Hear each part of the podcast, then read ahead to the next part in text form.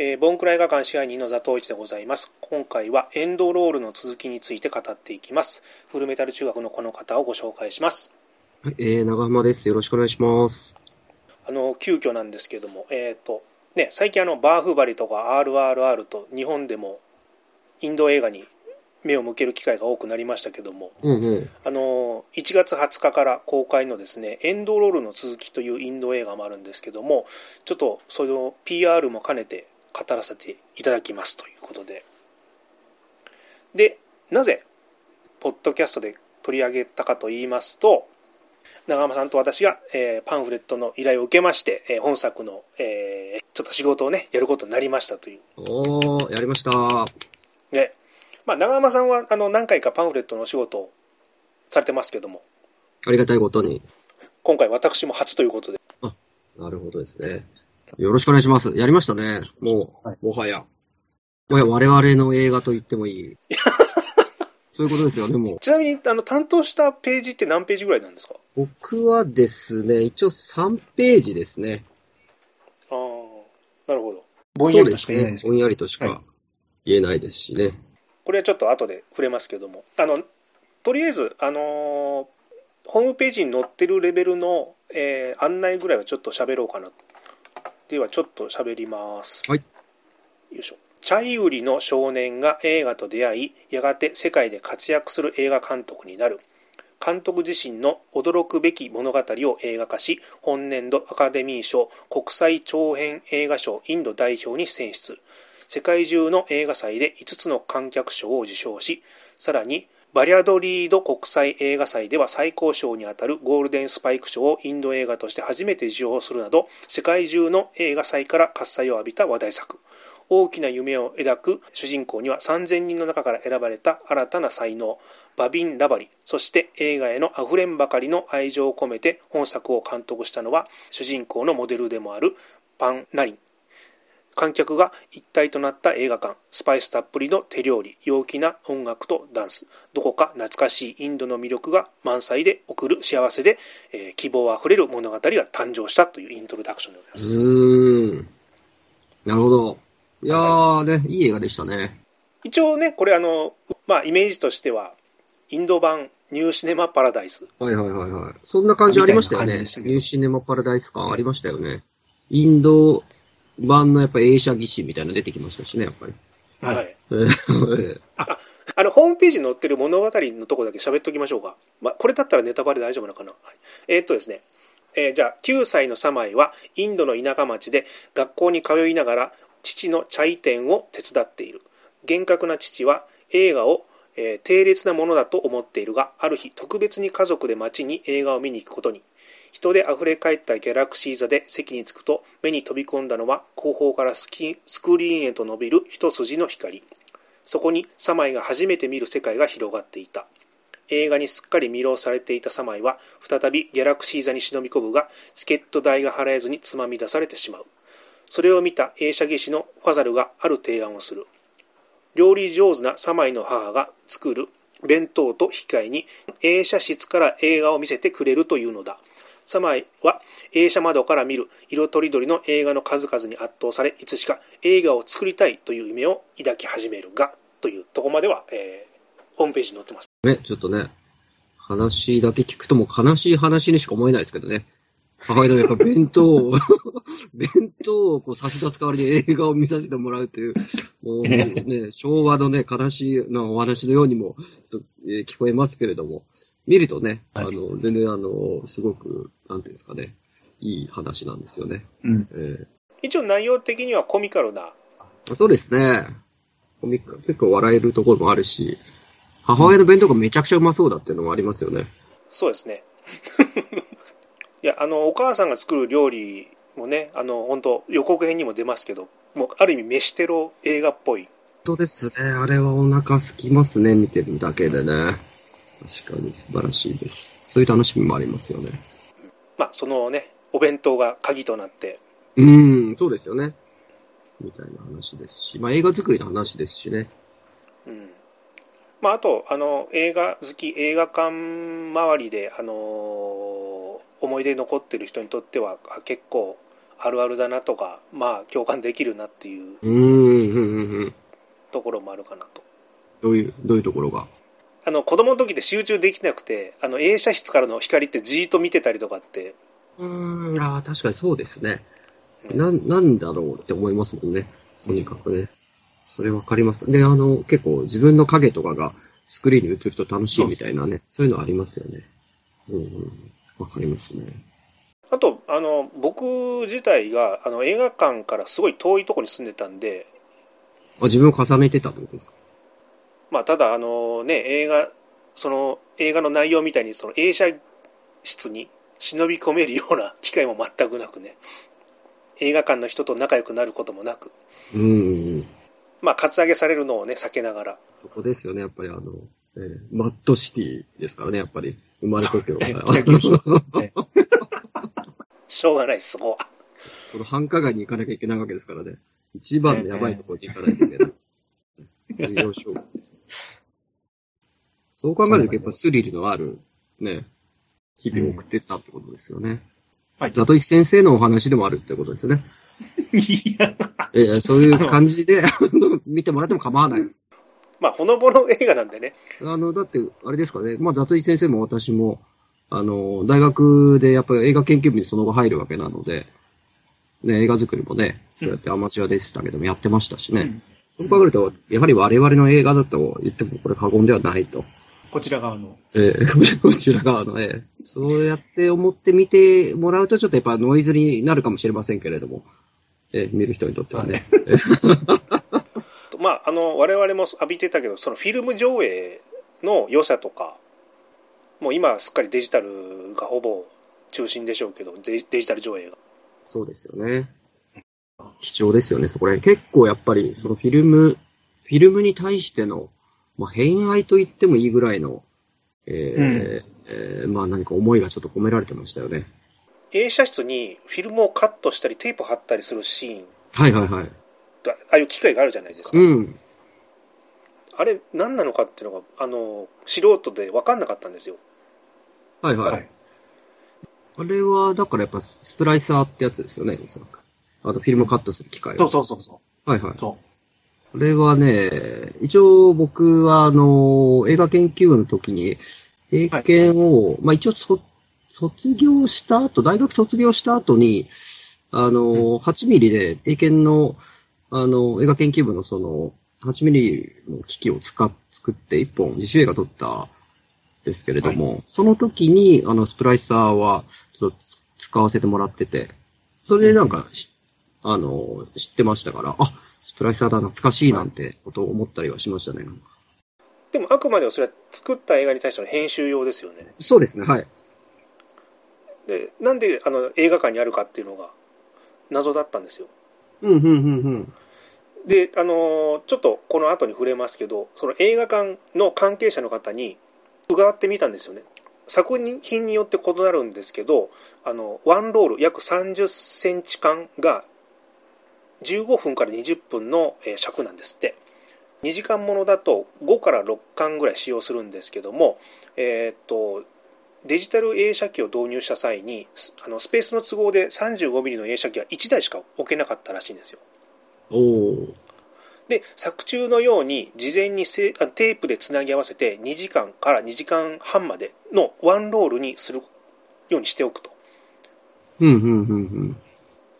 なのであのもう映写機2台を使用した切り替えとかは一切やらないっていうえっ、と、それは、インタビューした映画館がってこと？はい。ああ、なるほどですね。そうですね。うん、うん、うん、うん。はい昔はねあの映写機2台あってあの右上にあのタバコの焦げ方っていうんですかね、ええあれを合図に切り替えやってたんですけどもうそれの映画館の都合によってそのセットであるフィルムを全部1個にまとめちゃうっていうのでああいうのを使ってたらしいですあれすごいですよね。あれ、あれって、なんですか、あの、昔のその、切り替えをやってた時とかっていうのは、あれはリアルタイムで切り替えをやってたってことなんですか？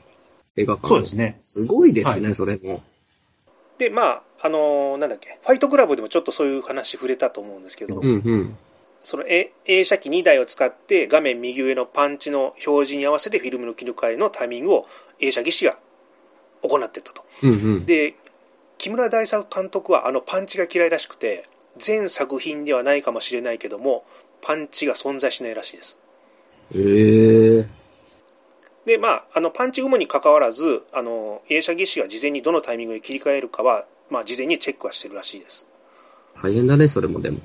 で、まあ、あの上映終わったら、今度また元に戻すんで、あのバラバラに、まだ、ね、5, 5巻から6巻の、えー、巻に戻すんですけども、ただそのつなげる際のテープも品薄になってきて、うんうんうんうんうん。フィルム上映する劇場は皆さんストックを持っているらしい。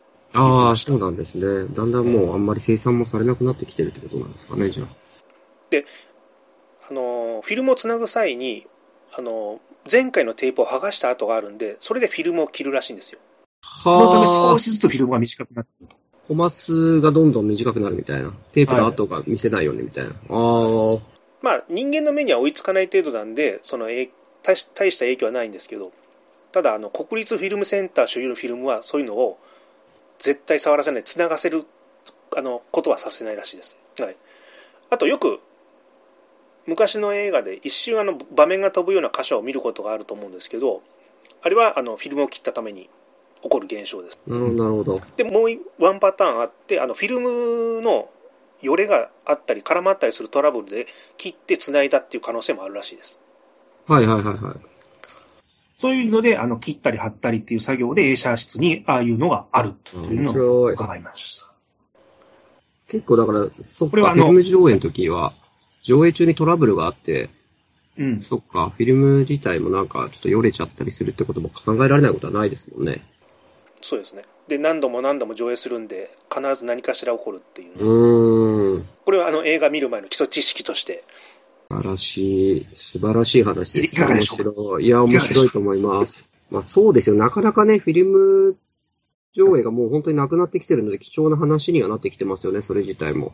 僕、まあ先ほど言ったように僕らも、あの、映画研究部で、ちょうどあの僕らが大学生の頃、まあ20年ぐらい前ですけど、あの、もっと前か。25年ぐらい前ですかね。ちょうどあの8ミリのが終わりかけでデジタルに切り替え時だったんですよね。なのでもうあの8ミリに手に触れることがもう最後の世代ぐらいだったんですけども、うんやっぱりやっぱそこでもやっぱ結構ぶ物理でこういうのって切ったり貼ったりするんだっていう新鮮な驚きは確かありましたもんね。うんう。うんん。あの実際に触ってみてすごい分かったっていうのもあるし、すごいお金がかかるっていうのもね。そう。あれ、いくらだっけ？あの時当時、多分、8ミリフィルムが、あのー、1本3分かな ?3 分取れるので、1本確か1400円ぐらいで、で、現像代が確か600円、700円ぐらいしたから、うん。あのー、それだけでも2000円かかるわけですよ。それを、いや30分とかの映画を撮ろうとしたら、まあ結構かかるよね。ううんん。いやー、そうなんですよ。だから大変でしたよね。そう考えるとね、もう、なんていうんですか、デジタルってすげえなと思いますね。うんしかも、やっぱりその現像するまで本当にどういう絵が撮れてるのかって、まあ、わからないというね、いうことなので、うんそれもありながら、えーその代わりちょっとその、なんていうんですかね、フィジカルな面白い、あの、ことをやるという作業、もう撮影現場の時にいろいろアイデアを詰め込んで面白いことをやれるみたいな、あの、楽しみはあったんですけども、なんか結構ね、編集とかデジタル機器の中で、編集機器でいろいろエフェクトとかかけられないから、その分撮影の時になんかいろいろ遊ぶみたいなのもできましたけれどもね。うん。まあ、よしあしですけれども、はい。というのはありますよね。はい。あと、いろんな人に2つ質問してみたんですよ。なぜ映画館に行くのか。おうほう。フィルムの魅力って何っていうのをちょっとスペースでみんなに聞いてみたんですけど、なんか、長浜さんあります？僕ですか？はい。ああ、まず、まあ、映画館行くのはやっぱりですね、えーっと、やっぱ大画面で、あの、見たいっていうのが、まず一番でかいですよね。あとやっぱ家だとやっぱね、あのーあなんですか、日常じゃないですか、家って。あの、なそので、あの、き嫌なんですよね、すごく。あの、まあ、その、もちろん集中して見れる時もあるんですけど、やっぱり、目の前にこう、自分の日用品とかがあったりしながら映画見ても、やっぱなかなか没頭できないってのはありますよね。うんうん。うんなので、やっぱ異世界で、あの、えでかい画面で真っ暗な中で見るっていうのは、やっぱすごい魅力ですよね。うん。僕が一番でかいんじゃないですかね。あと、フィルムの魅力とかって感じます？結構ね、えっ、とですね、ニュープリントとかの時は、やっぱりちょっと感動する時はあったりはするんですけど、でもね、まあ、そこまでフィルム至上主義みたいな感じでは僕はないですけれどもね。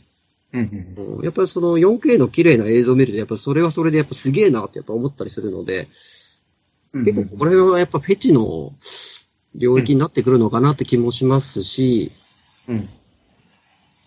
という気もするし、もしかするとでもやっぱ、実はちょっと違うものなのかもしれないという気もするしますしね、フィルム上映ってやっぱり、その、まあ、原理的で言うと本当に光をスクリーンに映すということなので、えー、なんか結構、あの全くデジタル上映とは仕組みが全く違うもので、全く違う儀式のような気もするんですよね。映画をフィルムで流すというのはもう儀式だと思うので、えーそういうなんかあの、黒魔術的な、えー儀式がやっぱフィルム上映だという気もしないでもないです。はい。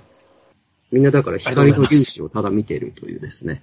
えー一回ちょっと映画館で、フィル、あれ確かフィルムだったんですけど、フィルムだったからちょっと感動したのかもしれないんですけど、あのーコミック雑誌なんかいらないを映画館で見たときに、あの映画が、あの、最後は、あの、内田祐也の、あの、コミック雑誌なんかいらないが、最後、エン、最後に流れるんですけど、あの、エンドロールが終わった後もずっと流れ続けるんですよ。うん。で、あの、観客全員が、あの、真っ暗な画面を見ながら、内田祐也のコミック雑誌なんかいらないを延々聞き続けるというですね、えー そういう体験をしたときに、これは一体何をやってるんだろうと思って、あの もしかするとこれはね、デジタルじゃなくて、やっぱフィルムならではの何か、あの、たまにあの、フィルムの傷みたいなのがスクリーンに映ってるんですよ。それをただただ眺め続けるというですね。えー これはもう、ただの儀式でしたよね、やっぱり。えー黒魔術的な何かを感じました。えー ありがとうございます。はい。以上です。はい。あ一応、あの、スペースでいろいろ、あの、意見伺ったんで、ちょっとご紹介したいと思います。うんうんうんまあ、あの、僕、ふと、なぜ映画館に行くって言われたときに、まあ、僕もそうなんですけど、映画ファンだと日常すぎて言語化するのはちょっと難しかったと思うんですけど、結構皆さんちゃんと喋ってくれてて、まあ、まず、いち早く内容を知りたい。うんうん。まあ、あと、えースクリーン、大音響の臨場感を味わいたい。あとはですね、忙しい中約2時間で簡単に旅行ができる。おー、素敵な意見。あとですね、まあ、えーテレビ、ソフト、配信で見てハマった映画をスクリーンで見たい。あの、かっこアラビアのロレンスとかっていう。うんうんうん。あと、初日に行く人は作品への感度が良く、特殊効果で拍手が起こってその価値観を共有したい。おー。あとですね、普通だと声を出されるのは嫌なんだけど、そのビッグバジェットの映画で外人さんのリアクションがいいいいとライド感が楽しい。うーん。あと逆に試写会だとつまんないっていう、ああ、はいはい。そういう感じでございます。はい。あと、フィルムの魅力。えーフィルムには体温、温度がある。あと、写真を撮ってる方たちで、えー撮影している、その予想外のことが起こるから、予定調和に行かないから、その不完全さ、不安定さが面白いから、フィルムが好きという意見もあると。あと、フィルムの方が白が真っ白でない気がする。アイボリーやオフホワイトのような白に感じる。おー。それはなんか、ホワイトバランスがうまくいってないんじゃないですか？知らないですけど、あ、すいません。いやいや、あの、白は200種類あるらしいんで。ああ言ってましたね。確かそうですよね。あと、詳しい方だとフィルムもコダックやフジカラーを選んでると、なんかわかるらしいと。なんか、そういう話も確かに聞いたことはありますよね。8ミリでもやっぱり、ちょっと違うみたいな話を聞いたことありますけどね。あとですね、絵と同じでキャンバスの色によって影響される。あと、ゼゼロの段階で何かを載せるのではなく、あるものに対して焼いてるイメージなんで、元々の色に影響が出ているっていう。あとは、フィルムはデジタルと違って、え増刊させる、焼く人によっても色が変わる。うーん。結構現像段階が結構大,、ね、大切だという話もなんか聞いたりはしますもんね。あとですね、CD ではなくレコードが好きな人にも似てるかもっていうのがありましたね。ちょっと似てる気はしますね、それは。えーまあ、そんな感じでございました。まあ、あれですよね、その、まあ、これ、まあ、その 35mm フィルム、16mm、まあ、8mm ありますけど、まあ、例えばあの、この前、あの、映画館でやってたあの、稽古目を澄ませては、あれ 16mm で撮られて、はえーで、やっぱりその 16mm だと、抽象性がやっぱ高いですよね。ちょっとその、質感として光が生々しくなる。生々しいって言い方じゃないな。なんか、結構こう、16ミリならではの質感っていうのは確かにあって、でデジタルはやっぱ35ミリに近づけて、まあフィルムライクという、その感じにしてるじゃないですか、大体の映画って。デジタルそのものの質感ではなくて、フィルムっぽい感じになんで近づけてるかというと、やっぱりあの、あの、ね、あの、ビデオ、ビデオしたものだと、やっぱりちょっと生々しすぎて、ちょっと物語に入り込めないというのは本当にああるとは思いますよね。だから、あの、うん35ミリのあの、質感であり、あの、コマスだからこそなんか抽象性が高まったりとかして、こう、物語に入りやすいなとは思いますよね。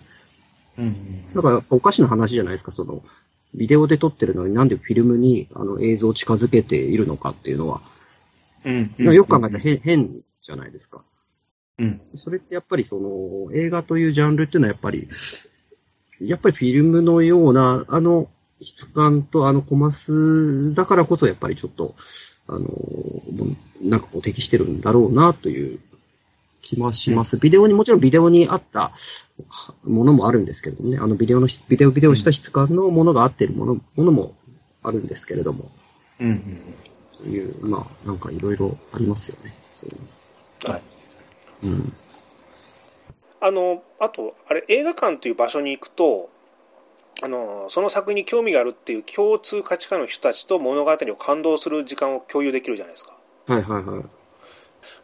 まあ、だからそういう稀有な体験をしてがために劇場行くのかなっていうのをふと思ったんですけど、あと、まあ、ちょっと落語ファン的な考えだと CD とか YouTube で山のように演目を聴けるんだけども、それはあくまでもデータとしてインプットできるんだけど、生の講座は体験になるじゃないですか。だから劇場っていうのもその体験の延長線上なのかなと。まあ、それもありますよね。まあ、一応なんかね、やっぱ、お客さんが一体化した時って、なんて、覚えてるものもありますもんね。確か、僕、ジュラシックパーク見に行った時も、やっぱ会場がどよめいたのを覚えてますし、うんうんうんうん。あとは、あのーやっぱデスプルーフを見に行った時は、はいやっぱあのー最後にもう、拍手喝采になってたのを覚えてますし、そういうのはやっぱ覚えてますよね。そういうなんか人生の付箋のような存在にもなるじゃないですか。まあ、嫌な目にあったこともたくさんありますけどね。蹴られと、蹴られたり蹴られたりとか、なんか、チカチカチカチカスマホ見たりとか、そういうのトラブルになることもありますし、なんか全然周りに、全然客が入ってない映画館なのになんか隣に座るやつとかもいたりして、何？とか思ったりすることもありますし、だからもう全部がいいってわけではないという気はしますけども、はい。えーそれも含めてってことですけどね。はい。まあ、あと、よくあの居酒屋のメニューでレシピを完全に教えてもらって家で再現しても味が違うみたいにあとなんだっけテイクテイクアウトの真空パックのセットを温めて家で食べても違うみたいな感じでなんかフィルムで見る映画館もしくは映画館で見る作品の受け取り方が全然なんか違うじゃないですかうーん、そうですね。ありますね、それは。もう全部の環境を含めての作品っていうそうですよね。なんかフィル、まあ、フィルム云々じゃなくて、やっぱ家でビデオで初めて見る、配信とかで初めて見る作品と、やっぱ映画館で初めて見た作品とだと、やっぱりちょっと違う気はしますよね。結構やっぱりこれは映画館で見たいから撮っておこうから見てないみたいなのも僕は何本かあったりしますもんね。うんうん。あの、八甲田山は見てないんですよね。八甲田山映画館で見たいってずっと思いながらなかなかかかんねえなと思って。あの、見てなかったりしますね。あ、でもわかります。うんはい。あとは、まあ見たんですけど、やっぱずっと撮っておいて、まあもう10年ぐらい、10, 10年、20年ぐらい前か。ずっと撮っておいてみて感動したのは、やっぱ地獄の目視録はやっぱり映画館で見て本当に良かったと思いましたね。えーはいはい。アラビアのロレンスもやっぱ映画館で見て本当に良かったですね。うん。うんとかはやっぱ、まあ、やっぱでかい映画、画面に映えるのはやっぱり映画館で見たいなというのがありますよね。うんうんありがとうございます。あと、なんかね、4DX ってもうえ あの映画鑑賞というよりアトラクションになっちゃったなっていうのは。ただやっぱ、あ最近だとやっぱアバターはやっぱり映画館で見て良かったなと思いました。ああ、はいはい。あの、さあの、新しいやつのアバターも、まあ、ちょっとね、話的にはどうかなっていうところ多々あありましたけども、ただやっぱ映画館で見てよかったなと、とは思いましたね。3時間、3時間半ぐらいでしたっけ ?3 時間でしたっけ？3時間じゃあ、ちょい。もう、もうその場で俺、しょんべんしてやろうかなと思いましたけどね。もう膀胱がパンパンになって。もういいんじゃねえかなと。3時間、3時間過ぎる映画は別にもう座席でしょんべんしてもいいんじゃないかと。なんだ思ってきましたね。でもそう、最近思うのが2時間半の尺とか多くないですか？いや、普通にありますよね。そうそう。あれ何なんですか？いや、なんかやっぱなん、なんですかね。あれ、マーベル以降なのかな？わかんないです。マーベルも結構長いでしょ。なんか2時間半、2時間過ぎるのが結構スタンダードになってはきてますよね。ちょっとね、40を過ぎてくるともうね、とにかく暴行のことしか考えてないので。昔はその150分ぐらいの作品って休憩なかったですか？あの2001年とか赤ひげとかうんうんうん。あとあの、正月僕あの、文芸座にゴッドファーザーの2、3を見に行ったんですけど、やっぱゴッドファーザーパート2はね、あの、休憩ありますしね、インターミッションありますからね。僕前にもツイートしたんですけどあの映画館で上映時間が150分ぐらいを超える作品は1日1回だけでもいいから休憩付きの回設けてくんないかなと思う結構あの映画ファンでも上映時間が長すぎて諦める人が意外に多いんじゃないかなとうんうんうん。ちょっとやっぱ億劫にはなりますよね。うんまあ作り手からしたらねなんでこのタイミングで止めるんだって怒るんでしょうけどねまあでもちょっと考えてほしいですね、それは。確かに。ねせめてインターミッション欲しいっす逆、逆に言うと、そうですね、やっぱ150分とか180分の映画は、やっぱ映画館じゃないと見ないなというき、という逆もあるんですけどね。やっぱ家だともうちょっと集中。集中できないからやっぱ見れないと。映画館でしか見れないんだけど、映画館だともうやっぱトイレにめちゃくちゃ行きたくなるという、この、はい。えー矛盾というかね、問題がもうありますよね。悲しいですね。悲しいことに。一時停止できないですからね。ねはい映画館はね。あでもインド映画って大体3時間ぐらいあるじゃないですかうーん。もうかなんかあれ勝手に出たり入ったりしてるらしいですね。いや、やっぱそうでしょうね。ええ。無理です。3時間まあそれ、まあ結構やっぱその、まあね、昔の話ばっかりするとあれですけども、やっぱ昔はもうちょっと映画館雑だったじゃないですか。やっぱ出入り自由だし、うんうんうん。一日いても、えまあ座席も結構自由だし、はい。それぐらいね、やっぱり雑な感じで、まあ、見れるのがまあ魅力の一つでもあったんですけども、もう最近はやっぱりもう席指定だし、なかなかね、その席を立ってしょんべんに行くのもはばかられる。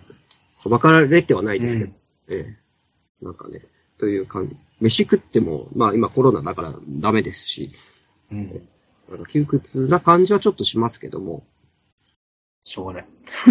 しょうがないですね。ねじゃあちょっとメインのパンフレットの話しましょうかうんえーっとね、えー 今回我々ちょっと担担当というかあの依頼されたまああの僕はちょこっとだけなんですけどね。長山さん結構。まあ結構でも僕も3ページぐらいです。ちなみに、あの、ど、どの辺ですか？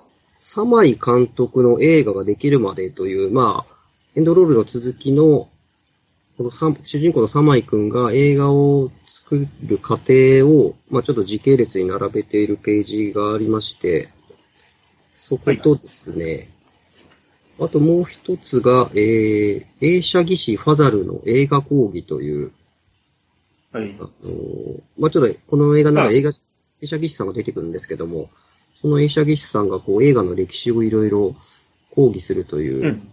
ページがあるんですけど、えーこれがもう本当に申し訳ないですけど、私がなんかいろいろ調べて書いているので、えーよ本当に申し訳ございません。ありがとうございます。そして私も、あの、コラムで、名画座、あの、銀霊ホールさんですね、この間、えー11月に、ちょっと閉館されましたけども、あの、監視の加藤さんにですね、あの、ちょっとフィルム上映についていろいろお話を伺いました。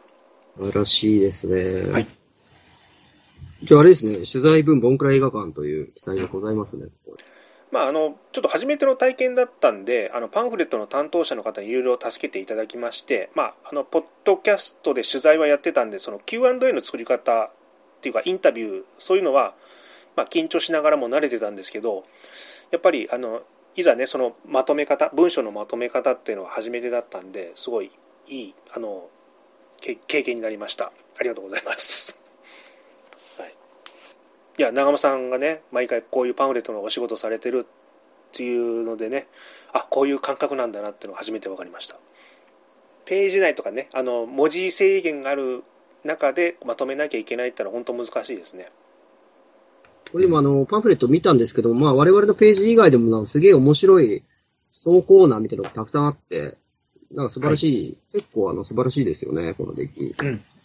あの、インド料理のレシピとかもあったりとか、はいあとはもうなんか、じゃな、もうそれこそあの、まあ、えーそのインドのお街の紹介、このね、えー舞台となった、えー街の紹介もあったりとか、結構読み物としても面白いと思いましたね。うん。素敵な作りだと思います。ぜひあの劇場でお求めください。ということで、はい、映画を見て、まあ、これなかなか言われないと気づかないと思いますし、僕も気づかなかったんですけども、あの、はい。い、ろんな過去の名作映画のオマージュみたいなのが散りばめられてたりもするので、そういうところも、はい。あのパンフレットを見ると分かったりするので楽しいと思います。これも僕もでも調べないと気づかなかったんですけど、監督がインタビューかななんかで言ってて、はい。そうですね、ここれあると助かりますね。いい、いいパンフですよ。パンフです。思い出のパンフです。いいパンフだと思いますね。まああのね、映画館での体験というか、若いうちにあの皆さん映画館でいっぱい映画見てください。あの長時間、ね、鑑賞するのも体力を使うし、集中力も必要なので、まあ、多感な時期に見たものっていうのはね、当時理解できなくても、まあ、宝物になりますしね。まあ、あと、あのーなんですかね、監督自身も、まあ、映画がなかったら今の自分がいなかったという、なんか借りを返しに来たような作品だったなと思います。これネタバレじゃないですよね、大丈夫ですよね。あの我々も映画を通じて、ポッドキャストの番組を始めて、まあ、今回のパンフレットのお仕事をいただけるとこまで来たので、まあ、同じく映画がなかったら、今回の自分がいなかったというね、借りを返したいと、返せたらなと思っております。ええぜひ、あの、1月20日公開のですね、えーエンドロールの続き、えー皆さんご覧になってください。そしてパンフ買ってください。よろしくお願いします。あ、ちなみに、あの、あれ、いらないですか？あの、よ、お知らせとか。そうですね。あの、YouTube やってます。はい。メタル中学で YouTube やってますんで、はい。メタル中学で検索してください。あと、次回パンフとかもうやってるんですか？あ、一応、あの、やってるものがあります。